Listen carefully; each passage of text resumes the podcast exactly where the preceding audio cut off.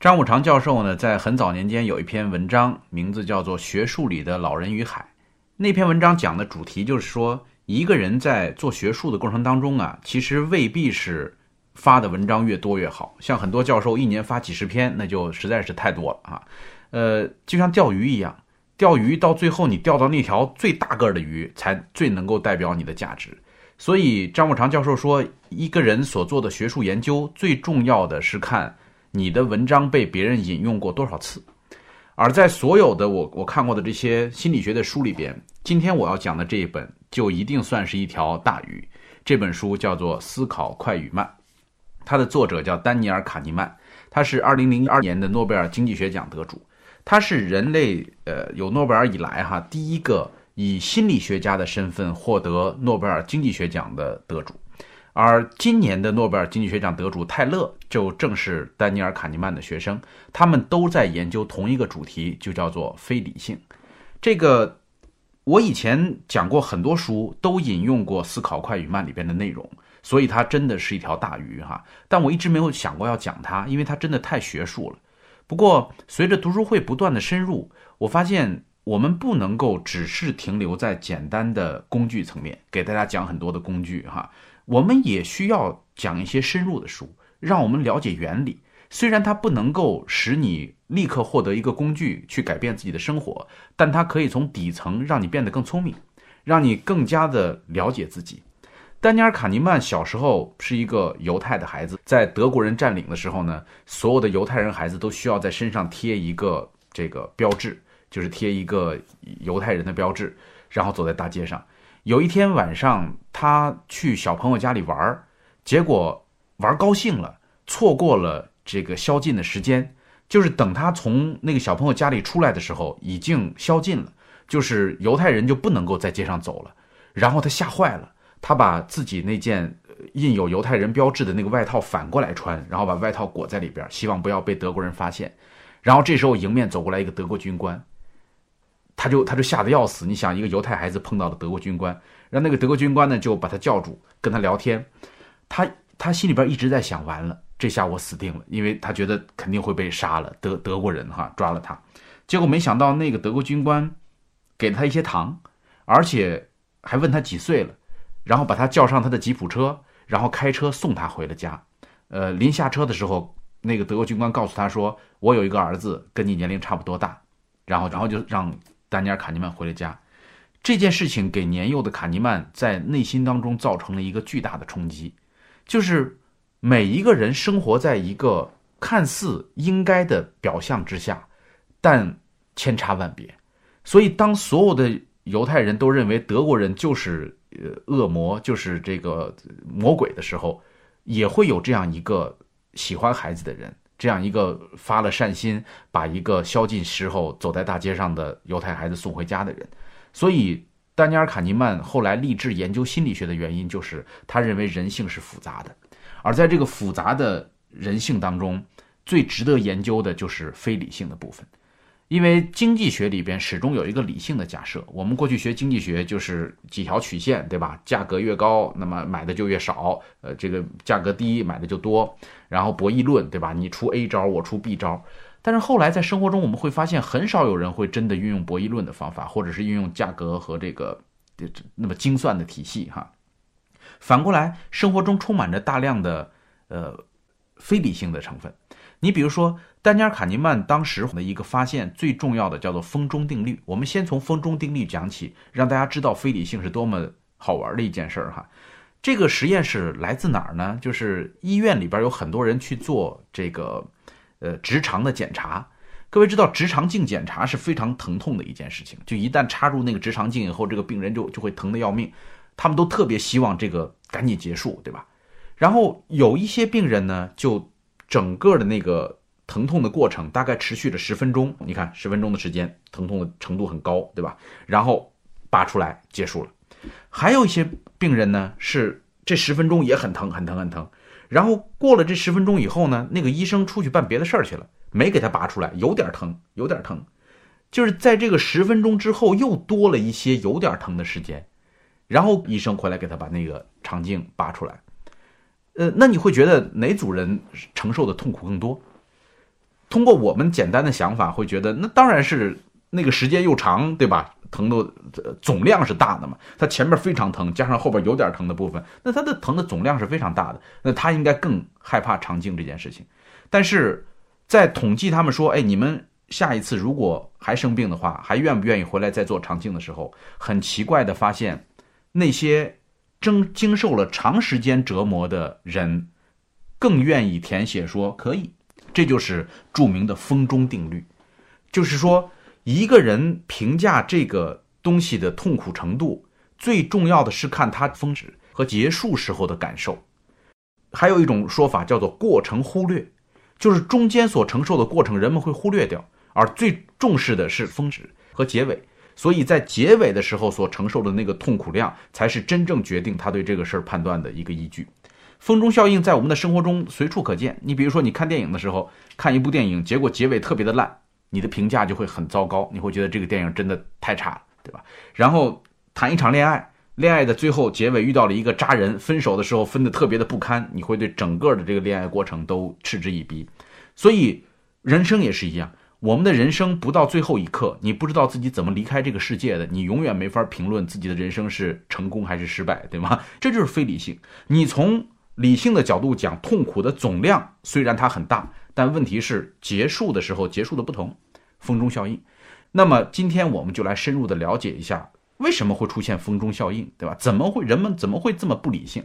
所以随着这本书的讲解，你会不断的吃惊于自己竟然如此的不了解自己。哈，为什么这本书叫思考快与慢呢？是因为我们的大脑当中有两套思维的体系，丹尼尔·卡尼曼给它起名字叫做系统一和系统二。什么叫系统一？比如说。你看到一个人皱着眉头那样盯着你看，你就知道他生气了。请问这个过程需不需要思考？需不需要判断？说这个人大概是什么情绪？为什么会这样？不需要，你只要一眼看过去，哎呦，生气了，这就不需要系统二的参与，这也是靠系统一直接反映出来的。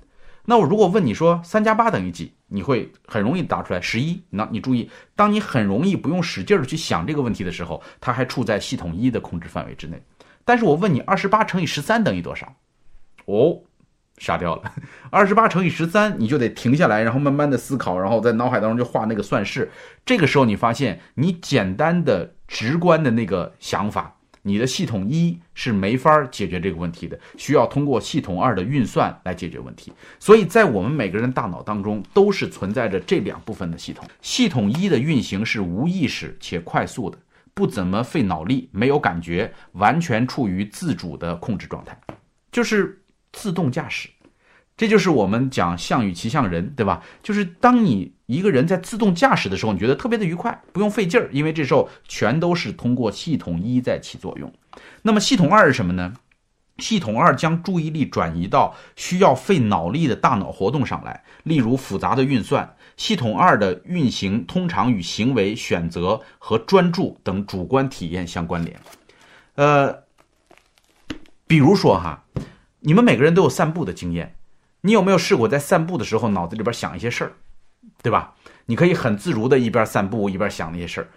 如果你脑子里想的那个事儿都是系统一就能够处理的问题，都是一些近期的简单规划呀、明天干什么呀这种事儿的话，你可以很自如的散步，对吧？但是如果有一个人突然过来问你一个非常严肃的问题，突然问你说明天大会发言你打算说什么？这个时候往往有的人就会站住回答。为什么要站住呢？因为你没法再自动驾驶了，你需要集中精神去想那个复杂的问题。所以散着散着步突然停下来的那个身体语言，就代表着你的身你的系统二开始运作。呃，我我还试过一个，就是我走在路上散步的时候。因为丹尼尔·卡尼曼说他在散步时候做过这样的实验，我也试了一下，就是你用正常的速度走路的时候，你脑子里边可以想很多的事儿，你甚至可以盘算明天怎么讲那个课，这种都可以慢慢走，不着急。但是如果你刻意的加快了速度，你刻意把步行的这个速度提高，你会发现不行了。你的脑子里边就根本没法去运算那个复杂的事情了，对吧？所以这就是我们大脑当中的系统一和系统二。这个系统一遇到阻碍的时候，会向系统二求助。也就是说，当系统一没法解决这个问题的时候，三加八你可以解决，但是二十八乘以十三解决不了，解决不了的时候怎么办呢？你会向系统二求助。求助系统二最典型的特征，就比如说散步的时候停下来呀，很认真呐。最重要的一个生理学的指标是你的瞳孔会放大。所以有一个人专门做了一个实验，去收集人们的瞳孔变化的这个状况，无一例外，当人们遇到困难的问题，开始专注思考的时候，他的瞳孔都会逐渐的放大。看电影的时候，通过观测观众的瞳孔，就能够看到这个电影的吸引程度。就是如果这个电影极度的具有吸引力的话，它的瞳孔会不停的放大，不停的放大，这是一个特别有意思的心理学的现象。呃，而当系统二开始运作的时候。它一旦专注的开始工作，就会屏蔽到别的信息，所以这里边有一个当年非常著名的心理学实验，叫做“消失的大猩猩”，对吧？我们在很多本书里边讲过，就是让这些学生去盯着那些场上的球员传球的次数的时候，我也在我的班上让我的学生做过这个实验。我说你数清楚哦，别数错喽，呃，数错了就扣分，对吧？我要吓唬他们，然后他们就特别认真的盯着那些人传球的次数，然后在这个过程当中结束以后，我就问他们说，有没有人看到？一个大猩猩，大家说没有啊？哪有大猩猩？然后再回看，回看的时候，所有人都尖叫，整个教室里都尖叫，因为在那些人传球的过程当中，有一个人扮成大猩猩的样子，跳到了这个镜头跟前，还跳了几下，竟然大部分的人压根儿什么都没有看到。为什么呢？因为当你集中注意力在数那个复杂的传球的时候，你生怕自己数错的时候，你的系统二。会关关闭掉对于其他事情的关注，把所有的信息通道全都给到这个最重要的事情上面来。我们的大脑所执行的是一个最省力的法则，这个换作我们通俗的话讲，就是人的大脑特别懒，叫能不动脑就不动脑。所以你就知道为什么这个世界上有那么多的人容易被人骗，容易被人洗脑，对吧？那么多人特别容易过特别呃痛苦的生活，就是因为我们不愿意动脑。查理芒格在《穷查理宝典》里边讲过一句话，哈，他说：“如果你想打高尔夫球，把它打得很好，你就绝不会任由自己按照自己的本能去打这个球，因为你用本能打这个球的话，肯定这个球打的就是非常烂糟糟的。你必须得经过训练，通过练习获得一个专业的动作，你才能够把这个球打好。”打高尔夫球这么简单的事儿都需要这样做，何况我们的大脑？如果你的大脑整天处在自动驾驶的状态当中，就是能不费力就不费力的状况之下，你学不会任何东西，你学不会任何稍微有点难度的东西，因为你只能凭着自己的本能。就像我们教大家非暴力沟通，我们教大家高效演讲啊，这个什么关键对话，这些说话的方式都需要我们调动系统二，都需要我们认真的去想说第一步、第二步、第三步。在一开始学习的时候都有这样一个过程，这就是学习的过程。但是为什么很多人的生活当中就是我生气了我就发脾气，我不高兴我就甩脸色，对吧？我我就凭着我这一辈子所练成的这个本能来处理各种人际关系，那么你就只能够在原来的生活圈子和层次上不断的徘徊，你没法升级，因为你的系统二几乎很少被调动，对吧？所以能不用脑就不用脑，这是所有人共同的通病。为什么呢？因为用脑真的是会损耗能量。呃，这里边有一个实验，就是他们给那些保释官哈，就是法官，然后来审批说这人能不能得到保释啊？很多很多案卷放在那儿，然后让人家一个审批能不能保释，然后去观测这些保释官们的审批通过率，发现了一个特别有意思的现象，就是高通过率全部都出现在刚刚吃过早饭的时候。还有刚刚吃过午饭的时候，然后所有通过率巨低的时候都是在中午十二点以前、下午五点钟以前。为什么呢？因为他没劲儿了。就是当这个人饥饿、疲劳、累了以后，他就没法做出准确的判断，他也不愿意费脑子去想说这事儿到底是该放还是不该放。在他没法做出判断的时候，就说那就先不放吧。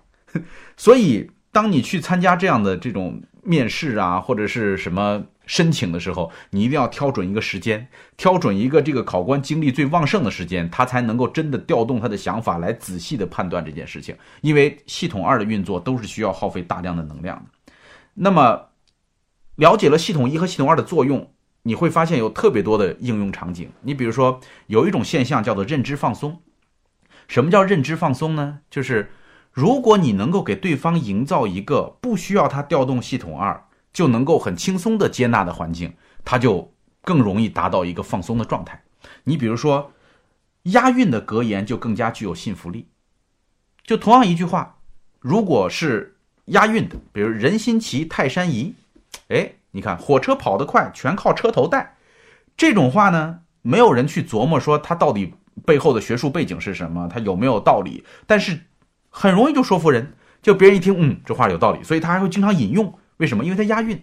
但是如果你把这句话换成一句拗口的，就是当大多数人的想法都差不多的时候，就能够产生一个不同的结果，那哼，流传不起来，而且很难用来说服别人。为什么？因为押韵的词儿更容易带来认知放松。我还终于通过这本书理解了为什么我不爱看差的出版社出的印刷很差的书。你看，很多人反映说，我们为什么讲的都是这几个出版社哈？什么呃中信呐、机工啊、什么湛卢啊这些出版社的书比较多，因因为好书确实在他们手里啊，这是第一个原因。第二个就是他们印的书的质量让你觉得很放心，你看多漂亮，对吗？当你看着这个印刷的很漂亮的书、字迹很清晰的书的时候，你会很容易走入一种叫做认知放松的状态，你会很放心说，嗯，我可以放心的看这本书，我不用那么紧张。为什么呢？因为这书印的没错，但是如果你看的这本书印刷是模糊的，甚至还被你看出了几个错别字，你的系统二一下就紧张起来了。系统二紧张起来，你就会觉得累，所以你看那些烂书觉得很累，原因就在这儿。你看多好玩！所以认知放松啊，还包括呃熟悉的东西更容易被别人相信。这个在心理学上讲叫曝光效应啊，就是。如果你希望一个人对你产生感情，如果你希望一个人同意你的看法，最好的办法就是你经常出现在他面前，曝光效应，看得多了，慢慢的熟悉了，他对你逐渐产生了认知放松，就把你当成自己人了。呃，《肖申克的救赎》那个人为了能够获得一间图书馆，然后就不停的写信，不停的写信，那边就根本不理他，他不理，他也不管，他就不停的写，不停的写，坚持写了好几年的信，然后慢慢上面的人就觉得这是一个。很熟悉的事儿了，这个这叫曝光效应，对吧？呃，我们跟很多人刚开始做同事的时候，觉得这人长这么难看的，对吧？但是你有没有发现，一块同事了三五年以后，你觉得他也挺顺眼的，因为他是你同事。跟你已经很熟了，你看他已经不会再调动那个认知二去评判说这个人怎么这么吓人，对吧？所以这都是系统一和系统二之间的关系哈。所以作为我们每个人来讲，你要了解哈，当你知道你有系统一和系统二的这个作用，当你知道你特别喜欢自动驾驶，当你知道你你的大脑能不动脑就不动脑的时候，这是多么幸运的一件事儿！因为大量的人根本就不知道这件事情，所以啊。普通人的做法是什么呢？普通人特别喜欢使用启发性问题的方法来解决问题。什么叫使用启发性问题的方法来解决问题？就是当我们面对一个非常复杂的问题，不知道该怎么解决的时候，我们的大脑会自动的把它转换成一个简单的问题，转换成一个简单的问题，哎，这事儿就好解决了。你比如说，啊，人们是怎么做判断的？你比如说。当人问你说你愿意为拯救濒危动物捐多少钱的时候，你觉得这不好回答，对吗？这个我没算过。好，启发式问题就是想到垂死的海豚的时候，你的情绪波动有多大？你会根据自己此刻的情绪给一笔钱出去，对吧？这就是找了一个简单的问题替代那个复杂的问题。好，他问你说这些天你对你对这些天的生活满意吗？你对这些天的生活满意吗？启发式问题就是我现在的心情如何？我现在心情好，我就觉得满意；我现在心情不好，我就不满意。然后今后六个月里边，总统受欢迎的程度如何？今后六个月，这怎么预测？没法预测，对吗？那么普通人的转换就是总统现在有多受欢迎？OK，欺骗老人的理财顾问应该受何种惩罚？哇，法律问题好复杂。换成老百姓的问题，想到金融骗子，你会有多生气？哼，所以你就知道很多老百姓会说这些人都应该枪毙啊，这些人都应该枪毙，就是一个典型的用此刻的生气的态度，这么一个简单问题来替代法律问题的一个最典型的例证。然后在生活中有特别多这样的案例，就是我们普通人在判断一件事情的时候，最常犯的错误就是找一个简单的问题来替代那个复杂的问题。OK，比如说读书这件事情到底有什么用？那这是一个复杂的问题，你就会说，我看到哪个人这个读了很多书，但是也没赚钱，那就得出一个结论，说读书没有用。这就是大量的人会做出简单结论的一个非常典型的案例，因为我们学会了用启发式问题替换一下，替换成一个简单的问题。因此，在了解完了这个系统一和系统二的运作规律以后，我们接下来的这一章就要知道说启发性所带来的偏见有多少。我们在生活中会有特别多的启发性偏见。你比如说哈，讲这个案例，在美国，人们统计肾癌的发生率，后来就发现了一个现象，就是在很多人烟稀少的地方，这个肾癌的发病率都会很高，就是大量的肾癌发病率都发生在人烟稀少的地方。OK。那么，当你听完了这么一个调查结果的时候，你会有什么样的结论呢？人们开始猜了哈，因为人喜欢找到原因哈。很多人讲哇，人烟稀少的地方是不是医疗条件差呀？人烟稀少的地方是不是吃的食物不对呀？人烟稀少的地方是不是这个没有是是这个检查呀？等等哈。哼，事实是什么呢？事实就是为什么这些东西会出现在人烟稀少的地方，是因为小数定律在起作用。就是人烟稀少的地方，调查样本量很小。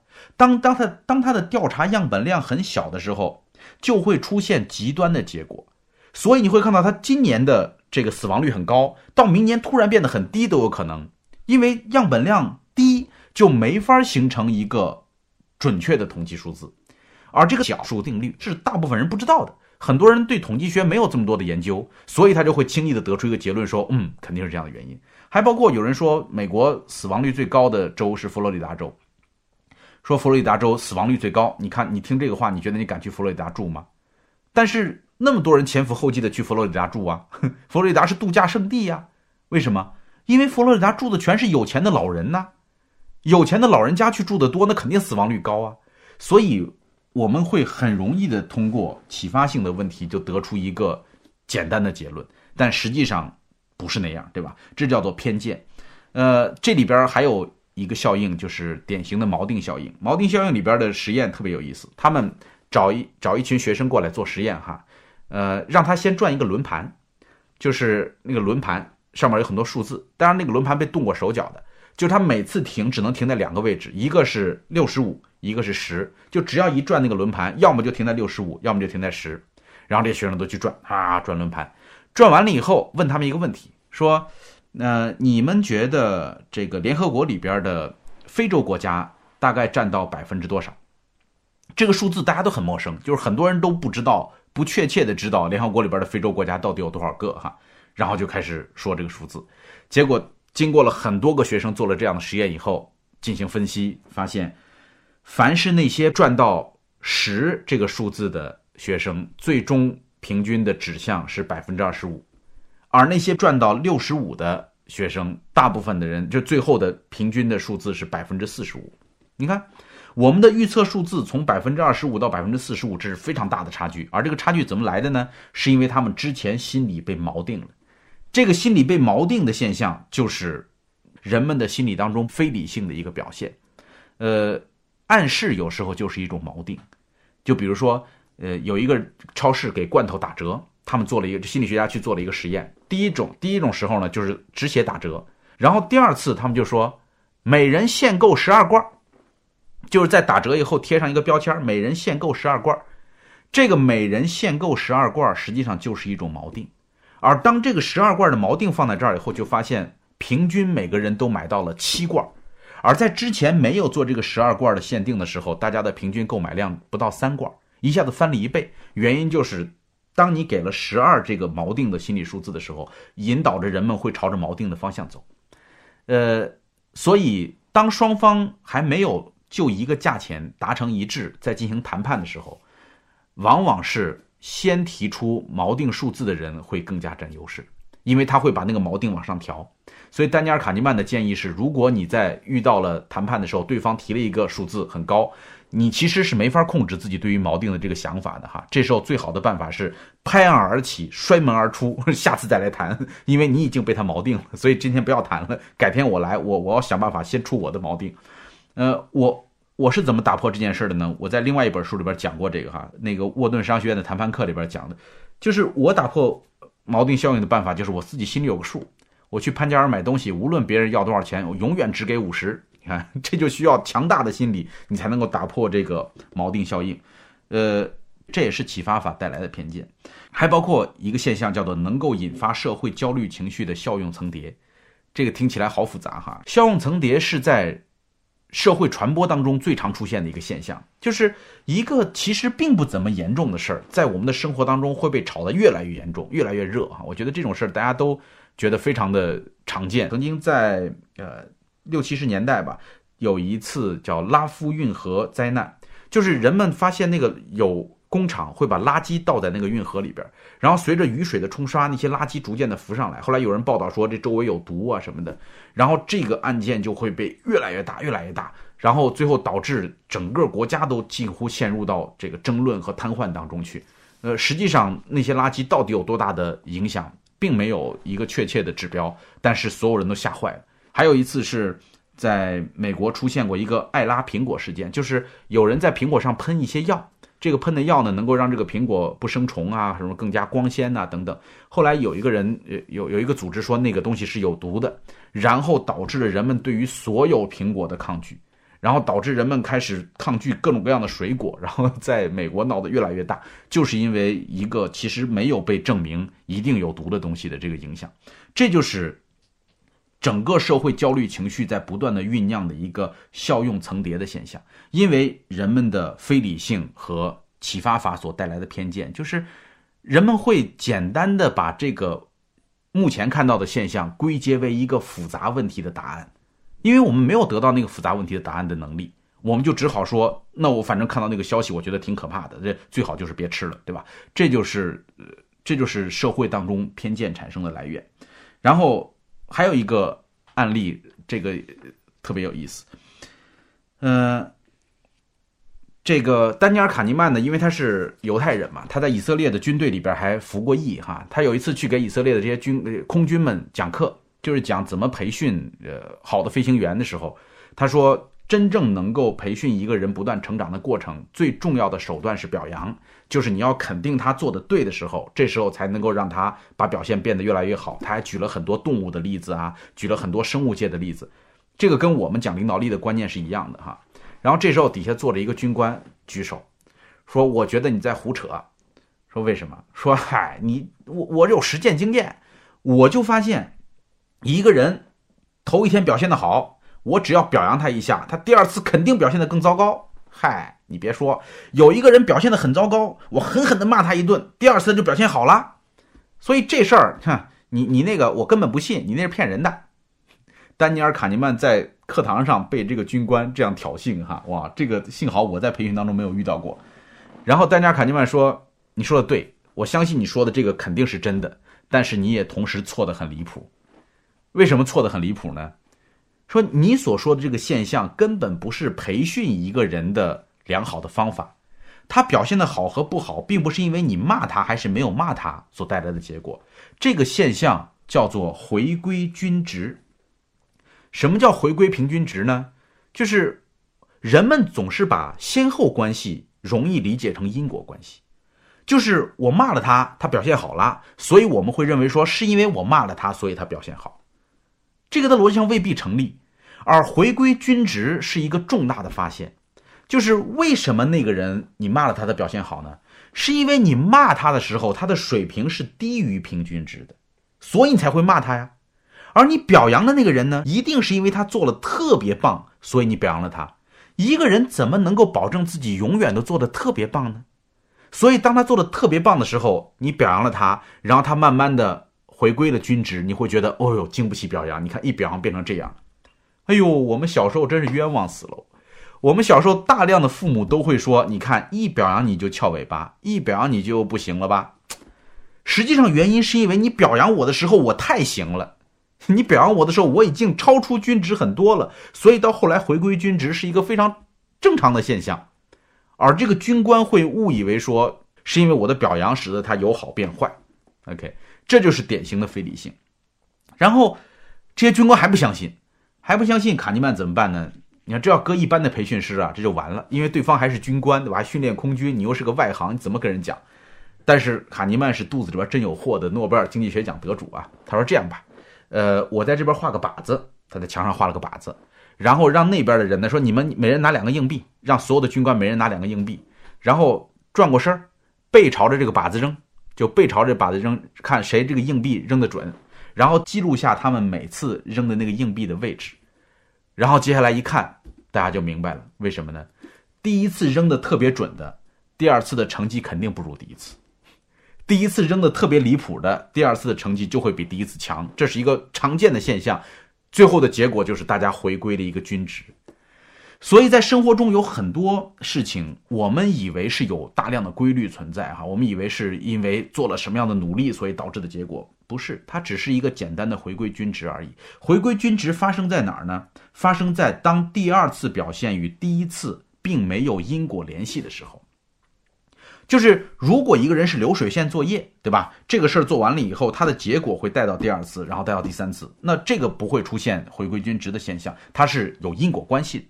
但是没有因果关系的表现，我今天写作业，我明天写作业，我我今天写了一篇作文得了分，明天写篇作文，或者是我我我今天去这个打靶，我今天去参加比赛。你看那个高尔夫球选手，就是呃，真正熟悉高尔夫球的那些解说员都会发现说，他昨天打的这个非常好，对吧？今天可能会有回落。你看，丹尼尔·卡尼曼在听到解说员这样解释的时候说：“哦，这个人不容易哦，这个人知道回归均值，这就是。”这个我们要去小心我们的偏见哈，启发法所带来的偏见。那么，如果我们不了解这一切，就会带来过度的自信与决策错误。有哪些典型的过度自信和决策错误的这个现象呢？比如说，事后诸葛亮就是非常典型的一种状况。有很多人都会跟人讲说：“我早就知道。”你没发现吗？而且这里边有一个很有意思的特征，就是结果越糟糕，后见之明就越严重。什么事儿结果特别糟糕？比如说九幺幺就是一个结果特别糟糕的事情。因此，当九幺幺这个事件发生了以后，坊间就会有无数的传闻说，其实美国政府早就知道，其实我们早就预见到。哎呀，那个恐怖分子不就这几招吗？他还能不会使用吗？我们早就想到了。但问题是，你为什么不说？对吧？为什么之前就没有人发表过这样的文章，或者为什么呃没有人去跟美国总统讲这件事情？事后诸葛亮是我们心理上的一种错觉，这个是我们过度自信和对于系统一使用过多的一个表现。比如有一本书叫《基业长青》，各位看过哈？就是他专门去研究很多企业的成长经历，然后提炼出很多要素，说如果符合这么几条要素，那么就一定能够成功。我们来看一下《基业长青》的这个秘诀，最后的。结果是什么？哈，呃，丹尼尔·卡尼曼他们做了研究，去跟踪基业长青的这个书里边的所说到的那些优秀的企业，后来发现，《基业长青》一书中对卓越企业和不怎么成功的企业的对比研究显示，总体上讲，在该研究过后的一段时间里，两类企业在企业效益和股票收益等方面的差距几乎趋近于零。在《追求卓越》这本著作中提到的各家公司的平均盈利额也在很短的时间内大幅下降。财富月刊做了一项关于最受推崇的公司的调查，调查发现，在过去二十年里，评级最差的公司比最受推崇的公司的股票收益更高。这简直是打脸呐！就是当很多人以为自己能够总结出一些原因的时候，事实上这是事后诸葛亮的表现，然后他并没有。带来真正的秘诀，而反过来，这只是我们过度自信的一些错觉而已。因为这些事情是很难预测的，就是对于像把一个企业经营好这样的事情是相当复杂的。通过几条简单的规律就要得出一个或成或败的想法，都是简单化，也就是我们前面讲过的启发法。就是当一个复杂问题你没法解决的时候，你就会认为说，他如果做到这几条简单的东西。就能够得出那样的结论，这是人类心理的一个 bug。我们的大脑既是上帝最杰出的杰作，也是上帝最糟糕的作品，就是这个道理哈。呃，所以丹尼尔·卡尼曼认为未来不可预测。呃，他曾经在以色列的军队里边专门做过预测的工作，这个工作特别有意思，讲出来就跟我们现在生活中特别多人所做的工作一模一样。他们为了选拔这些以色列的士兵里边那些能够成为领导者的人，怎么做呢？他们搞一个特别难的工作，六米长的一个大木桩子，然后还有一个两三米高的一个一个就是障碍，然后让这一组人把这个大木桩子要从这个障碍上运过去，而且所有人还要从那个木桩子上爬过去，这多多复杂！最要命的是，这个木桩子不能够碰到那个障碍物，全靠人撑着。太难了，所以在做这个练习的时候，整个小组就会崩溃，就整个小组都会觉得好困难，好困难，要需要花很长时间，费很大的力气才能够把第一个人送过去，第二个人送过去，然后那边的人扛着，再把最后一个人拉过来，哈。总之，在整套的这个复杂的训练当中，这些观察者能够准确的看到说，嗯，这个人比较有领导力，嗯，这个人沟通能力比较强。哎，这个人吃苦耐劳精神很好。哎，这个人有奉献精神，然后就在打分哈。打完分以后，挑出这些人来去从事那些所谓的领导工作啊什么的。然后，丹尼尔·卡尼曼就做这工作。他一一度觉得这是非常有效的，因为太明显了，就那个人的领导力一看就看出来，太明显了。然后那个人这个为难情绪一看就就能看明白，对吧？结果过了很多年以后，他们去跟踪那些士兵的发展，发现。他们事后的发展和当年的那些测评没有一点相关性，毫无关联。哎呦，我一直就特别反对企业里边做那种什么人才测评啊，你是孔雀型啊，你是九型人格里边的哪一个呀，对吧？做完这些测评以后，似乎老板或者人力资源的人就掌握了一个秘诀，说哇，这个人应该怎么用。但事实上，我就一直纳闷说人难道不会变吗？而且最重要的是，当你跟他说：“你说，哎，你测我是孔雀，为什么我最近又又又变成老虎的这个状态了呢？”他说：“因为你会变呢，你会成长啊。”他不可证伪，你知道吗？就是他永远是对的，你你怎么说他都是对的，这些东西就没用。当你不可证伪的时候，这就接近于伪科学，它是它是没有效果的东西。而丹尼尔·卡尼曼通过他们的研究证明，对试图通过这种简单化的指标来。来预测未来所发生的事儿的这种方法是不切实际的，这是不可预测的。更不可预测的是股票，他们去做了股票经纪人的相关性分析，呃，这个特别尴尬，就是这些股票公司雇他去测他们的那些股票经纪的给客户服务推荐股票嘛，对吧？这些人的推荐的成功率。然后整个做了一整套的回归分析以后，就是看他们所推荐的股票有没有给对方带来更高的收益，这个相和顾客收益之间的相关性是多少。结果，他们发现这些股票的经纪人给他们的用户所推荐的这些股票和他们最后的盈利之间的相关性是零点零一，也就是接近于零。怎么讲呢？毫无关系。所以，当丹尼尔·卡尼曼在整个大会上讲出了他的研究结果以后，说。毫无关系，你们没有给他们带来任何的这个收益，而且还收了他们特别多的钱。以后，呃，那些人都特别尴尬，然后沉默着把他送走了。呃，甚至他们最后得出的结论是，通过这些专家推荐的股票来买，还不如通过猴子扔飞镖来买。为什么呢？真是不如啊！为什么？因为猴子扔飞镖的时候，他是公正的对待每一个机会。它是完全采用没有偏见的这个平均的方法，但是让专家来推荐的时候，他会有自己过度的这种想法、偏见和执着，因此未来很难预测。但是生活中真的有很多专家的这个想法是有道理的，对吗？呃，所以通过一些简单化的经验去预测未来是非常难以做到的。但是有些地方预测是可以见效的。你比如说，在一个婴儿出生的时候。如果不不去仔细的观察这个婴儿的话，这个婴儿有可能会陷入生命的危险当中。所以，因为婴儿的动作本来就很小，对吧？所以医护人员就一直说，怎么才能够了解到这个婴儿到底是健康还是不健康的？后来有一个叫做阿普的大夫呢，就用了五个指标来测量一个婴儿。他说，心率、呼吸、反应、肌肉强度和颜色，然后分别用零、一、二给这五个指标打分。这样一来呢，每一个医务工作者只需要把这个婴儿拿出来一看，在这五个指标上打一下分，就知道这个婴儿是不是能够健康的存活。这就是一个很有效的预测。还包括葡萄酒，呃，很多这个法国的葡萄酒专家都要通过自己的经验，非常神秘化的去闻呐，去感受这个葡萄酒啊，然后再来预测这个葡萄酒的销量。呃，这个是其实很不靠谱的。后来有一个人发明了一个公式，他说夏季的。生长期的平均温度、丰收期的降水量以及上一个冬季的总降水量，就用这三个指标来估测出葡萄酒的特质，再将这些常识性的知识化成数据公式来预测葡萄酒的价格。它的公式给出了未来几年甚至几十年后的准确价格预测。当这一套预测的公式出来以后，被葡萄酒行业的专家嗤之以鼻，大家说这简直是亵渎，还有很多人用脏话来骂他们哈。但事实证明。这些简单的公式的预测要比那些专家的经验预测要准确的多。那究竟在什么时候我们需要去相信专家的？什么时候我们不能够相信专家呢？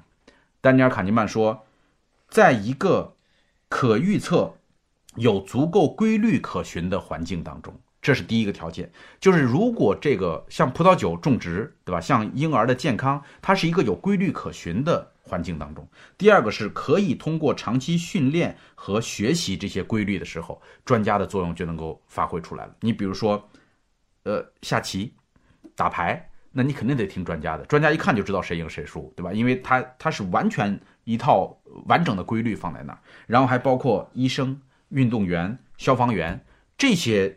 专业人士他们的预测是会比正常人有效的多的，因为它是可以训练的，而且有规律可循。但是反过来，像股票、像政治、像房价、像人的发展、像算命这样的事情，就属于非常难以预测的东西。所有我们觉得有效的东西，往往是由于对于回归均值的不了解，还有就是我们过度的自信所导致的规划谬误。这些过度的自信所带来的决策谬误呢，会带来很多的问题。你比如说，有一种典型的就是规划谬误和过度的乐观，就是在我们规划一个未来的计划的时候，往往会太过的乐观，因为我们对于自己选择的东西就会更加的珍视。呃，所以这里边有一个很有效的方法，能够减少过度乐观的发生，叫做事前验尸的方法。呃，事前验尸的方法是呃。丹尼尔丹尼尔卡尼曼在有一次参加，呃，一个高端论坛的时候，听别的专家讲的哈，什么叫事前验尸？比如说，我们现在要投资两个亿建一个工程了，那么好，在决定投资之前，我们需要开一个会，开什么会呢？说，呃，现在假定这个工程已经倒闭了，这个工程完全失败了，那么现在请大家来分析它是为什么失败的。这个就叫做事前验尸，就是事儿还没发生呢，但我们已经开始验尸了。用事前验尸的方法，能够杜绝大部分的过度乐观的决策。呃，这两天我在网上看到流传一个帖子，说马云经常带着他们的员工开一个会，叫做“阿里巴巴是怎么倒闭的”。呃，很多人觉得很新奇，说马云怎么会开这样的会，对吧？太好玩了。但是我一看就知道，这就是事前验尸的手法。所以，当你特别乐观、特别有信心的去做一件事情之前，最好能够做一个事前验尸的过程，来纠偏，来减少自己的过度乐观所带来的决策错误。OK，所以这是这本书的第三个巨大的篇章。然后第四个就是讲选择和风险。呃，在丹尼尔·卡尼曼的理论里边，有一个特别重要的叫前景理论。前景理论是针对我们过去的理性决策的，就是在所有理性决策当中哈，你比如说我举一个案例，你就理解了哈。他说有两种情况，让你抛硬币来决定自己能不能赚钱啊。然后如果抛出来的硬币是背面，你就会输掉一百美元；如果抛出来是正面，你就会挣一百五十美元。请问你玩不玩？就如果根据我们以往的理性人的假设，那这游戏肯定要玩啊，对吧？因为你你你的赔率高啊，你所以这不玩就傻了。但是当你拿这个真实的问题去问现实生活中的很多人的时候，大部分人说不玩不玩不玩，这一百美元挺多的，我不想冒这个险。明明赚钱的事儿，大家为什么不干呢？喏，看一下这张图，你就了解了人们的心理价值了。就是这个曲线并不是完全对称下来的，并不是完全对称下来。这个就是非理性的人的一张旗帜。就是丹尼尔·卡尼曼说，如果要把非理性做成一个教派的话，这个就是他们的旗帜哈。为什么？就是在赚钱和赔钱的这个角度上，人们的心理价值是不一样的。就是同样是赚一百块钱和赔一百块钱，赚一百块钱只有这么高的心理价值，大概是一点五，而赔一百块钱的心理价值可能就到三，这就是人们的非理性的体现，这叫做厌恶损失。所有的人都有这种厌恶损失的决策的前提，带来了丹尼尔·卡尼曼所说的前景理论，就是你在做一个决策的时候。绝对不是简单的通过算算数就能够解决的。你要去了解人们心理当中能够感受到这个东西的强度。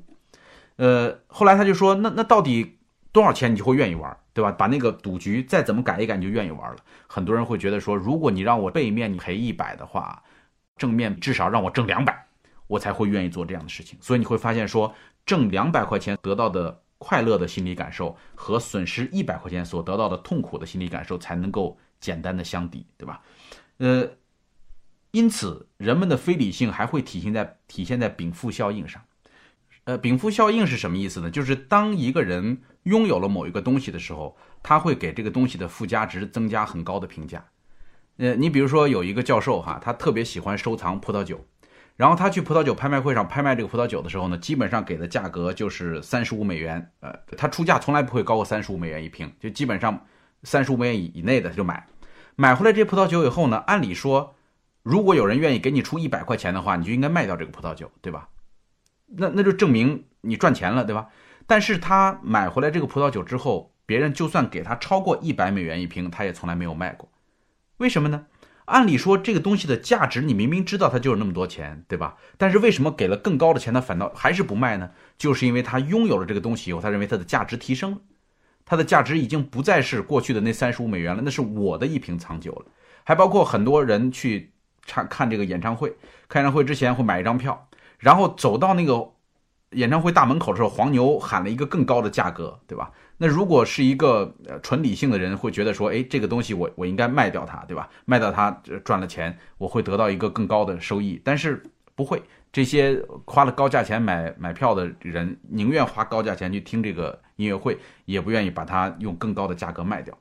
呃，禀赋效应里边还有一个很有意思的实验，就是他找了两个人，然后。给这两个人一个选择，说你们俩可以选择要一万块钱奖金或者十二天假期，对吧？你们可以选。这两个人选不下来，说都想要怎么办？哈，老板说不要紧，都想要，咱们就抛硬币决定，对吧？不是抛完硬币，说好，给你一万块钱，给你十二天假期。然后还没有执行这个一万块和十二天假期的时候呢，过了几天，问他们说你们愿不愿意换一下？因为有可能会后悔啊，对吧？当时抛硬币决定的嘛，所以有可能会后悔。结果怎么着呢？没有人愿意换，就是那个得到一万块钱的那个人会觉得这个一万块钱已经得到了，他厌恶损失，这个这个是不愿意换掉的。然后那个得到十二天假期的人会觉得十二天很珍贵，所以他也不会去丢掉它。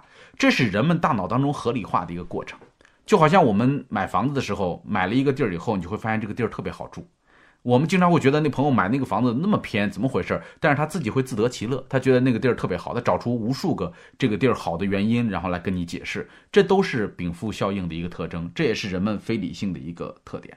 还有一个常用的名词叫做心理账户，就是一个东西本身值多少钱不知道，但是你的心理账户肯定会不一样。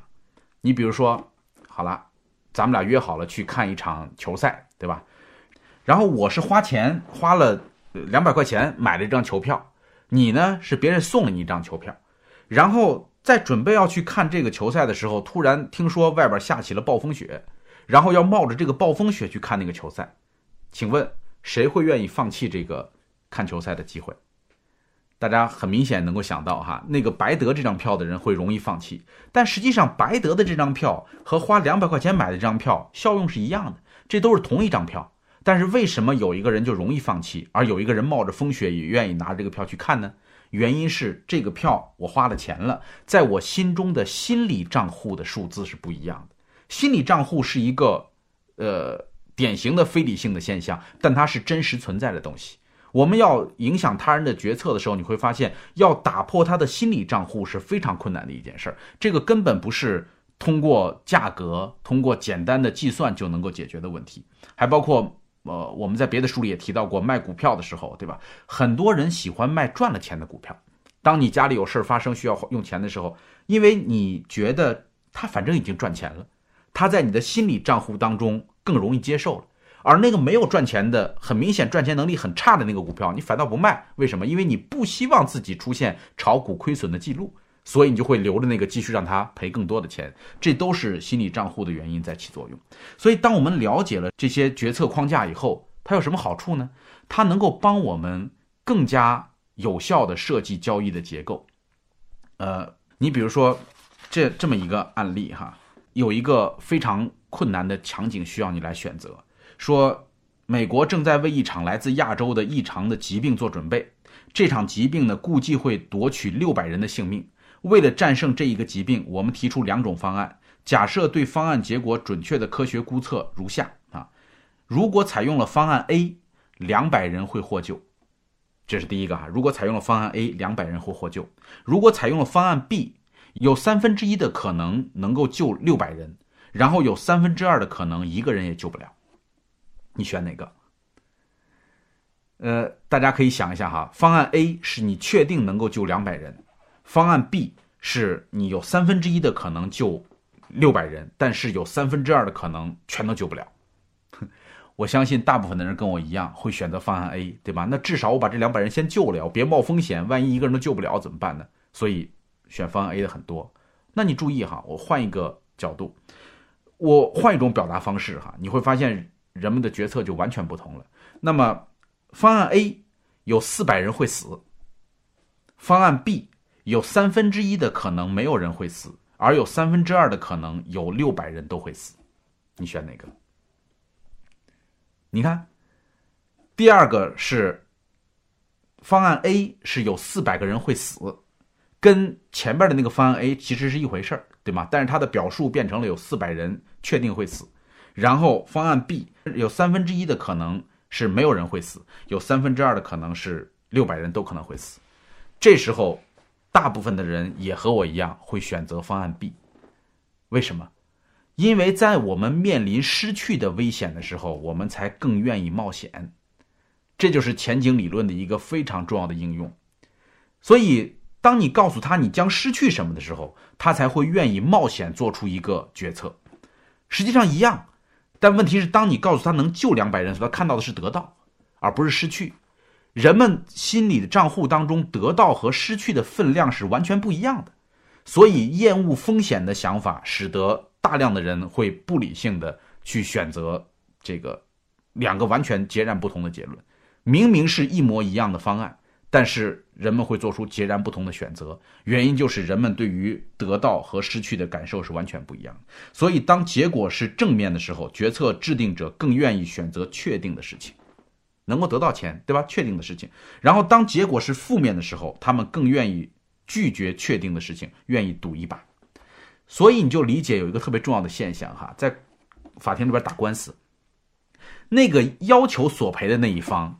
经常会愿意接受调解，说那就调解一下吧，对吧？本来要要要讨回来一千万，现在你给个八百万，咱们这事儿了了。如果有人居中调停的话，他会愿意接受。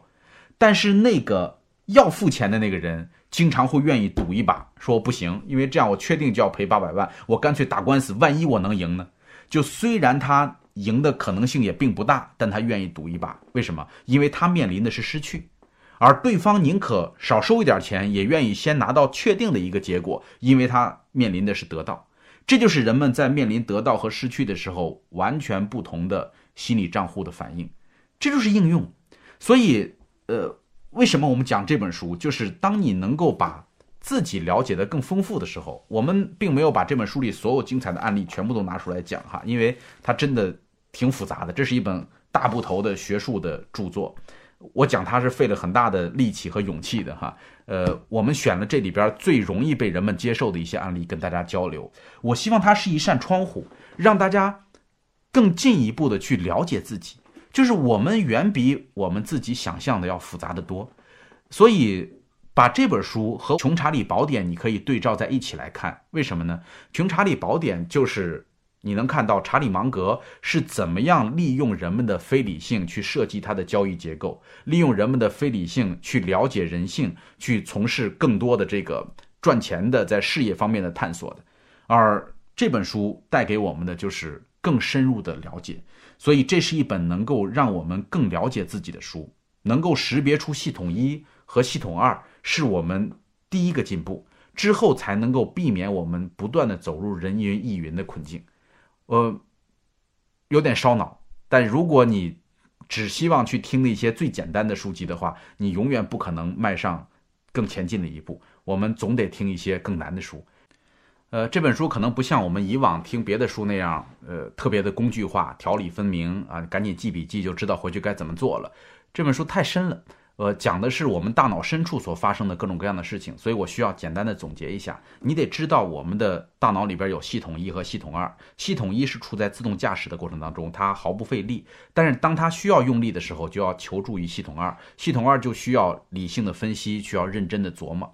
而因为我们大家不喜欢动脑，我们的大脑的习性是能不使劲儿就不使劲儿，所以我们会犯特别多。非理性的错误，那么这里边就包括了用启发性的问题来替代实质性的问题，然后带来启发性的偏见，同时产生过度的自信和决策错误。因此，马云才会使用事前验尸的方法来解决阿里巴巴未来的问题，然后通过前景理论知道选择与风险。所以，了解了这一切东西对我们有什么好处呢？我只是想告诉大家说，它是一扇窗户，让我们了解了非理性的世界，让我们变得比其他人更加的清晰明白，认识你自己。说实话，真的听完了这本书，我们依然有可能会犯很多非理性的这个错误的决策，但是没关系，我们至少知道了自己对在哪儿，错在哪儿，这就是我们进步的地方。谢谢大家，我们下周再见。分享知识是一种美德。当我们每一个人都在不断的分享知识给这个社会的时候，我们这个社会将会变得越来越好。所以，如果您喜欢这本书的内容，希望您可以点击右上角把它分享到您的朋友圈当中，或者给到您指定的某一个人都可以。您关心谁，就把知识分享给他。谢谢。读书点亮生活。